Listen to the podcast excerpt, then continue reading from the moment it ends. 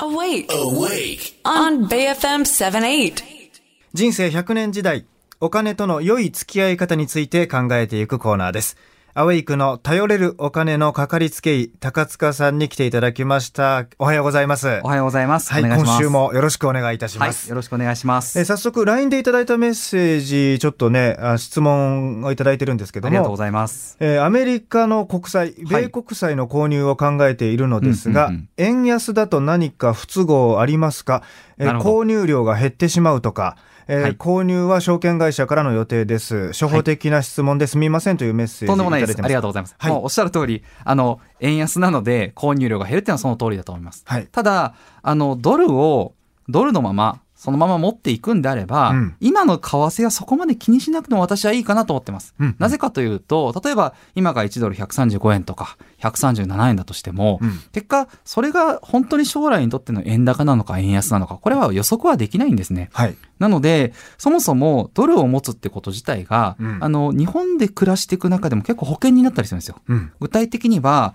日本ってこう、ソリューションとして、例えば収入だったりとか、うん年金も全部円しかないじゃないですか。はいその割に、今ニュースでもやってるように、まあ、円安気味になると、物価って上がるじゃないですか。はい。物価上がっても収入増えないんだったら、うん。自分の資産を保険として一部ドルにしとくと、うん。その時に助かるんですよね。うんうん。で、円高になると確かに損をするようなんですけども、あの、その時は円、円の価値が強いので、うん。物が安くなったりもしてるはずなんですね。はいはい。暮らしやすくなってるはずなので、まあそういうふうに生活の水準を保っていくためにもうん、ドルを持とうって、そんな発想で買われるんだったら、うん。為替は気にならないと思います。ね、まあ包括的に考えると今の為替をそんなに気にしすぎることはないだろうということと、はいまあ、円安で米国債を買った場合は、まあ、購入量は減ってしまうけれども、はいその米国債自体の価値が下がるわけではないのでそうなんですよ。その通りなんですよ。うんで、これあの、本当に為替が気になるようだったら買わない方がいいと思います。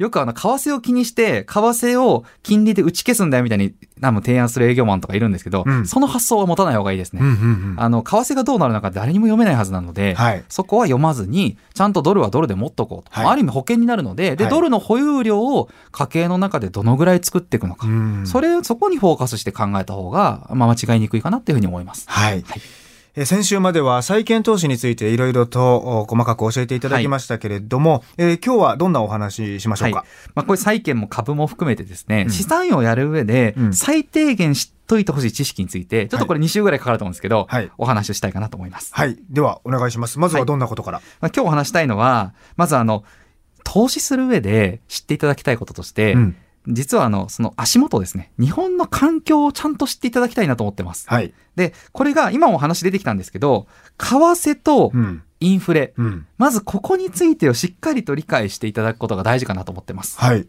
替とインフレ。はい。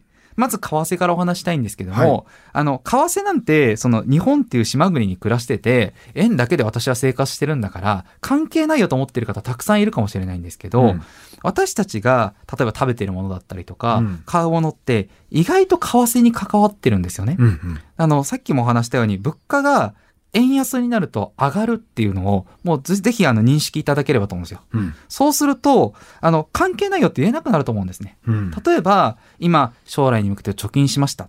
でも、物価がどんどん円安になっていきましたってなると、物価がどんどん上がっていくわけですね。為替が円安になっていくと。うんうん。そうすると、将来、貯めてたお金がその貯めてた価値で使えないかもしれないですね。現在価値が保全できないかも。うんそういう時に、例えばじゃあ、あ、ドルを持ってるって先ほども話したアイデアが出てきたりとかする。なので、この為替が結構関係ある国に住んでるんだなと。うんここは、あの、すごく、あの、意識していただきたいポイントかなというふうに思います。うん、まあ、ドル建ての商品というのはね、はいえーもちろん、さっき話にあったアメリカの債券というのもありますし、保険もありますしね。そうですよ。あの、保険でもいいぐらいです。はいあの、まずは、ど外貨預金でもいいですし、うんあの、ドルを持つっていうのが保険になるんだよという意味を、まあ、しっかり理解していただくといいかなと。まあ、そう、損得じゃなくて、生活を崩さないことが大事なので、うんそれは考えていただいてもいいかなと思います。やっぱり日本に暮らしてると、日本円以外には触れない生活になってしまいますから、えそこにリスクがあるということそうなんですよを気づかないといけないということですね。そうなんですはい。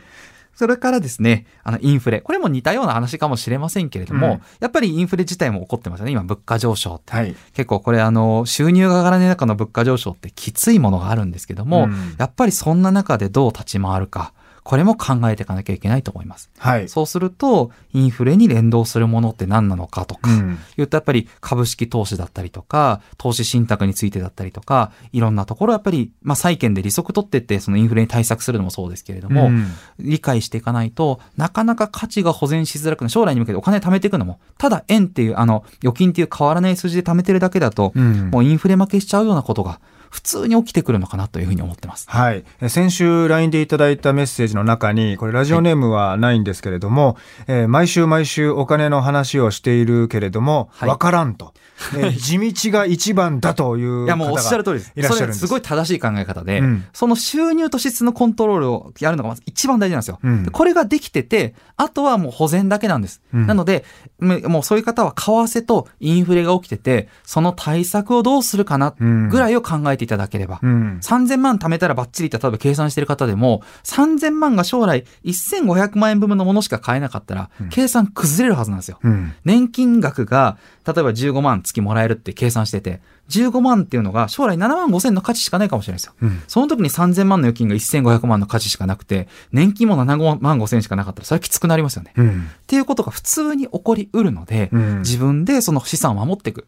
働ける時間は決まってますから、うんもう60とか65になった時に、あ、やってこなかったって後悔してもしょうがないので、うん今のうちからまず何かをやるっていうよりもちゃんと勉強していく。うんここから始めた方がいいかと思います。ですね、はいなので国も資産運用をしてほしいというふうにね国民に求めてきていますし、はいあの物価に負けないためという言葉を最近よく聞くようになりましたね。はい。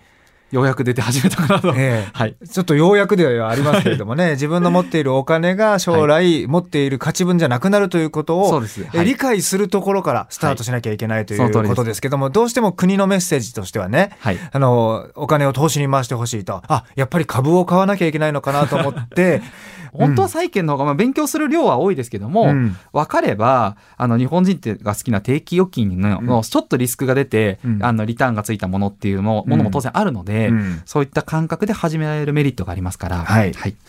何よりも基礎知識が大切です。知識はいくらあっても OK ですからね。そうですねはい。はい今日の放送内容はアウェイクのポッドキャストでも聞き直していただけます。そして高塚さんの YouTube、お金の教育チャンネルでも聞き直せますので、質問等ありましたら LINE とか、えー、Twitter のハッシュタグアウェイクでも結構ですからね、番組宛てにいただくと、ね、高塚さんに届くようにしておきますので、質問疑問も受け付けておりますお願い。します。アウェイクの頼れるお金のかかりつけ医、フィナンシャルクリエイト代表取締役、高塚智博さんでした。今日もありがとうございました。ありがとうございました。また来週お願いします。はい、お願いします。